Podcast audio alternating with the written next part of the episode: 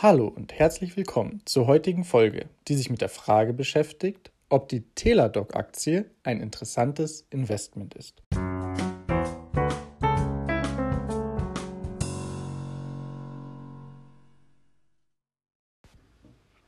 Alle Texte sowie die Hinweise und Informationen stellen keine Anlageberatung oder Empfehlung zum Kauf oder Verkauf von Wertpapieren dar. Sie dienen lediglich der persönlichen Information und geben ausschließlich die Meinung des Autors wieder. Bevor wir mit der Folge beginnen, möchte ich euch auf meinen Instagram-Kanal, das Aktienalpaka, aufmerksam machen. Wer Interesse an aktuellen Börsennews und Aktientipps hat, kann mir gerne folgen.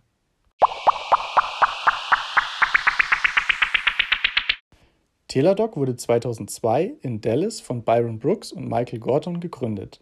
Teladoc ist ein US-amerikanisches Unternehmen für Telemedizin und virtuelle Gesundheitsfürsorge mit Sitz im Bundesstaat New York. Zu den primären Dienstleistungen gehören Telemedizin, medizinische Gutachten, KI und Analytik sowie lizenzbare Plattformdienste. Teladoc nutzt insbesondere Telefon- und Videokonferenzsoftware sowie mobile Apps, um medizinische Fernbetreuung auf Abruf anzubieten. Zum Unternehmen Teladoc gehören verschiedene Marken. Die Dienste von Teladoc waren 2019 in über 130 Ländern verfügbar. Die Ärzte des Unternehmens behandeln unter anderem Nicht-Notfälle wie zum Beispiel Grippepatienten. Teladoc arbeitet hauptsächlich mit Versicherern und großen Arbeitgebern zusammen und generiert seine Einnahmen durch eine jährliche oder monatliche Gebühr. Einige Unternehmen erlassen oder subventionieren die Konsultationsgebühr für ihre Mitarbeiter. Der Gründer von Gemfinity, Jason Gorowitsch, ist CEO bei Teladoc. Er ist außerdem im Vorstand der New York Roadrunners Foundation und von Doximity. Seine umfangreiche Karriere im Gesundheitswesen begann bei Oxford Health. Außerdem hatte er auch Führungspositionen bei Wellpoint, jetzt Anthem und Empire Blue Cross-Blue Shield inne.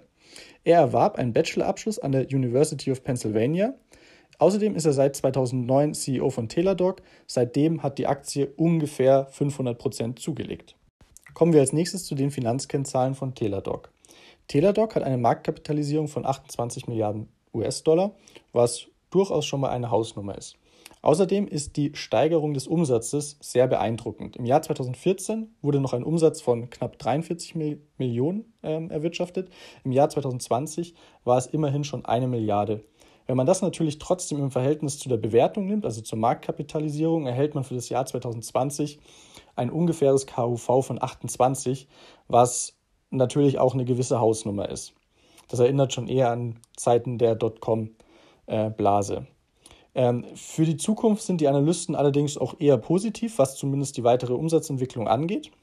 Also die Analysten gehen davon aus, dass der Umsatz bis ins Jahr 2025 auf immerhin 5,6 Milliarden US-Dollar gesteigert werden kann. Allerdings ist es so, dass Teladoc aktuell auch noch nicht profitabel ist. Das Ergebnis nach Steuern betrug im Jahr 2020 minus ungefähr eine halbe Milliarde. Und es wird eigentlich, an, also zumindest von den Analysten, erwartet, dass Teladoc erstmals so ab dem Jahr 2023 in die Profitabilität rutscht, was natürlich auch noch eine, noch eine Weile hin ist. Die Analysten sind, ja, wie schon gerade erwähnt, durchaus positiv. Es gibt insgesamt 17 Buy-Empfehlungen, eine Overweight-Einstufung und 10 Halten-Empfehlungen. Außerdem eine Verkaufsempfehlung. Wie ihr wisst, heißt bewerten auch immer vergleichen. Für den heutigen Vergleich habe ich vier Unternehmen dabei. Zum einen Teladoc, zum anderen Fresenius, das ist ein deutscher Medizintechnikkonzern, der allerdings auch in den Bereich Telemedizin investiert. Zum anderen Amazon. Amazon ist auch ein Unternehmen, was sich auch im Bereich Telemedizin engagiert und zumindest hier schon mal erste Startups aufgekauft hat. Und zum anderen habe ich noch AMS dabei. AMS ist ein Anbieter von Hochleistungssensorlösungen, die dazu dienen, bessere Diagnosen zum Beispiel auch über die Telemedizin zu ermöglichen. Also so ein sogenannter Schaufelverkäufer. Also sprich, damals im Goldrausch gab es ja sozusagen diese Goldgräber, ähm, die immer nur davon profitiert haben, wenn sie wirklich auch Gold gefunden haben. Und dann gab es die Schaufelverkäufer oder die Spitzhackenverkäufer, die sozusagen immer ein Geschäft gemacht haben, da sozusagen jeder, der das Gold haben wollte, an ihnen vorbei musste. Und so ein Unternehmen wäre jetzt beispielsweise AMS. Fresenius steht an dieser Stelle auch stellvertretend für eine Reihe von traditionellen Anbietern. Da gibt es beispielsweise auch die Apothekenkette CVS Healthcare oder der Versicherer United Healthcare, die hier einfach traditionelle Anbieter sind, die schon ein, ja, ich würde sagen, ein stabiles Geschäftsmodell grundsätzlich haben, profitabel sind und einfach hier nur einfach ihr Angebot erweitern wollen. Hier möchte ich einfach so ein bisschen diese verschiedenen Sichtweisen einfach mal darstellen, damit man sich hier auch einfach einen, einen Blick machen kann oder einen Eindruck davon verschaffen kann, welches Unternehmen eventuell besser zu einem als Investor auch passen könnte. Der Gewinn von Teladoc betrug im Jahr 2020, ich hatte es ja bereits erwähnt, minus eine halbe Milliarde US-Dollar. Bei Fresenius eben zwei Milliarden US-Dollar. Man hat hier eben, ist ein traditioneller Anbieter, man hat den Vorteil, ähm, dass hier eben schon Geld verdient wird. Man hat eben nicht das, ähm, ja, die Angst als, als Anleger, dass man hier eventuell einen Totalverlust erleidet oder dass das Unternehmen pleite geht, da man hier eben schon in den schwarzen Zahlen drin steht. Amazon auf der anderen Seite natürlich 21 Milliarden Gewinn, absoluter Wahnsinn. Aber ich glaube, das überrascht hier keinen. AMS hat hier letztes Jahr einen Verlust von 12 Millionen erwirtschaftet, allerdings das Jahr davor einen Gewinn von 350 Millionen und ist auch grundsätzlich profitabel.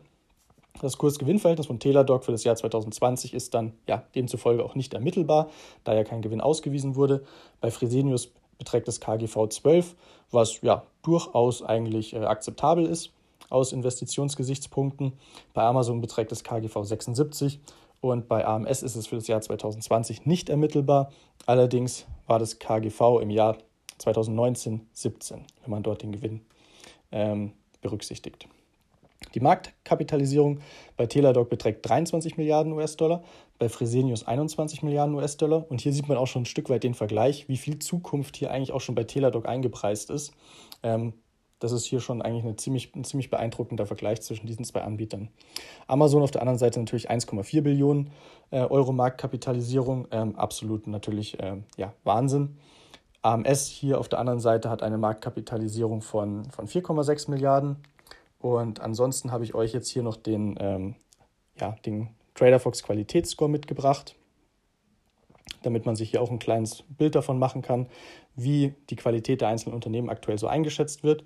Bei Teladoc äh, beträgt der Qualitätsscore 7 von 15, bei Fresenius 10 von 15 und bei Amazon 15 von 15. Bei AMS beträgt der Qualitätsscore immerhin 9 von 15. Das heißt, theoretisch das Unternehmen mit dem niedrigsten Gewinn also negativ gesehen ist zumindest Teladoc.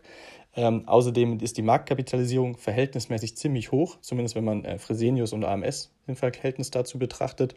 Und auch die Qualität des Unternehmens scheint hier nicht wesentlich aktuell höher zu sein als eben bei den anderen. Kommen wir nun zu einigen positiven Aspekten bei der Teladoc-Aktie.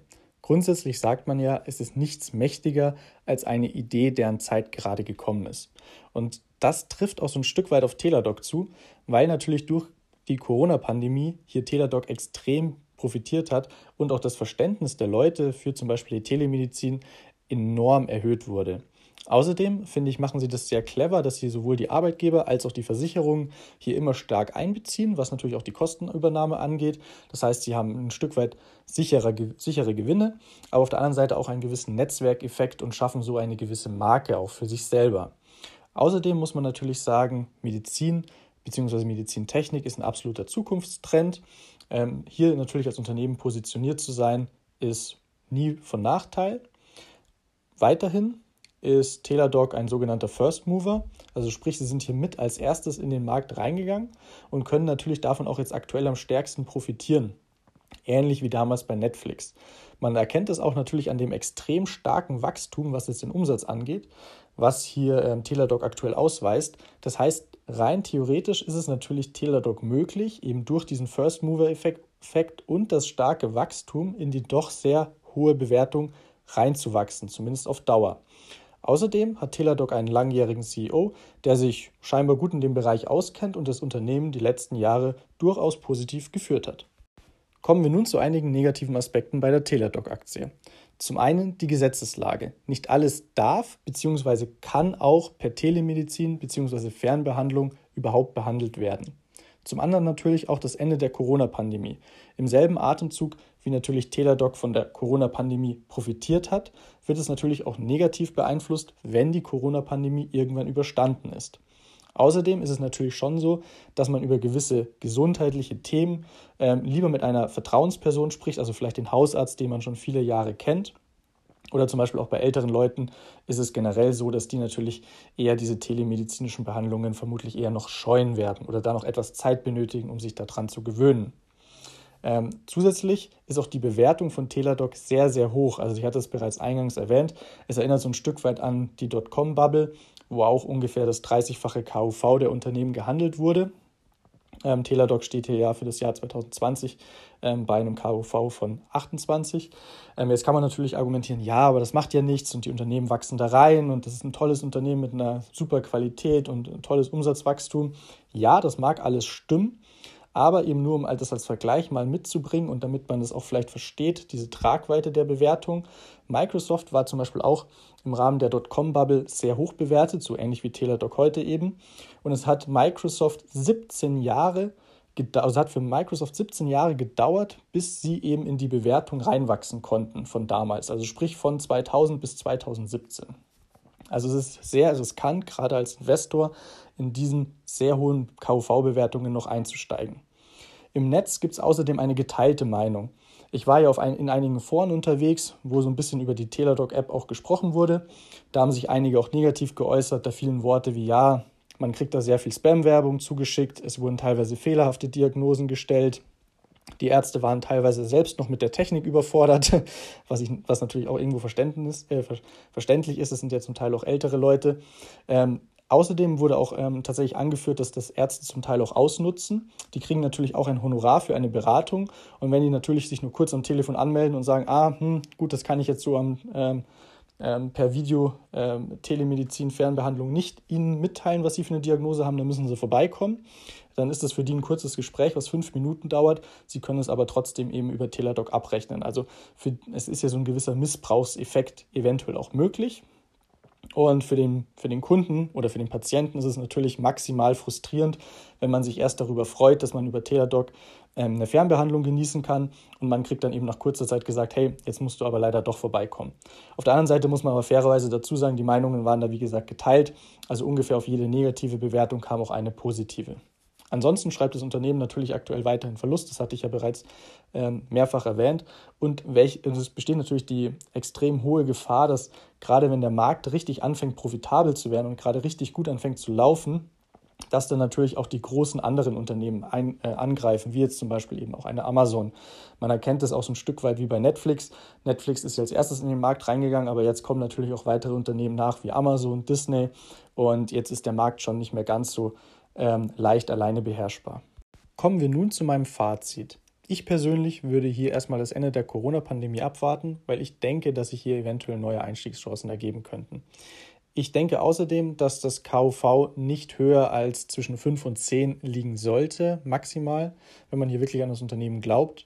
Und das würde ungefähr einer Zweidrittelbewertung, also sprich zwei Drittel des Aktienkurses aktuell entsprechen, vorausgesetzt der Umsatz wie von den Analysten geschätzt, würde mit 2 Milliarden äh, Dollar dieses Jahr für 2021 realisiert werden.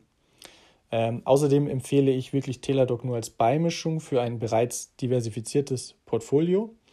Und es muss auch einfach in die persönliche Strategie passen. Also für Dividendeninvestoren ist diese Aktie natürlich nichts. Für Wachstumsinvestoren könnte es durchaus interessant sein. Außerdem ähm, sollte man sich schon auf eine etwas längere Haltedauer einstellen. Ich hatte es ja bereits skizziert, dass ähm, äh, Microsoft war es fast 17 Jahre benötigt hat, um in seine damalige Bewertung wieder reinzuwachsen. Ähm, ich weiß jetzt nicht, ob es bei Teladoc auch so lange dauern wird, aber man sollte auf jeden Fall bereit sein, eventuell über das Jahr 2025 hinaus ähm, hier zu investieren oder investiert zu bleiben. Ähm, und man sollte natürlich auch einen Glauben an den CEO haben, dass er das Unternehmen auch zukünftig, zukünftig weiter so gut führt. Außerdem gibt es meines Erachtens fast in diesem Bereich auch bessere oder sicherere Alternativen. Gerade diese Schaufelhersteller fand ich persönlich sehr interessant oder zum Beispiel auch die traditionellen Hersteller, die hier auch in diesem Bereich weiter vordringen wollen. Ich denke, hier könnten sich auch, ähm, auch sehr gute Investmentchancen verbergen. Für, für mich persönlich bedeutet das, ich bleibe jetzt erstmal weiter am Seitenrand und schaue mir die Sache weiterhin erstmal in Ruhe an. Diese Analyse war ein Wunsch eines äh, Instagram-Abonnenten. Wenn ihr also auch eine, äh, eine, einen Analysewunsch habt, dann meldet euch gerne bei mir und ich versuche diesen natürlich dann demnächst zu berücksichtigen.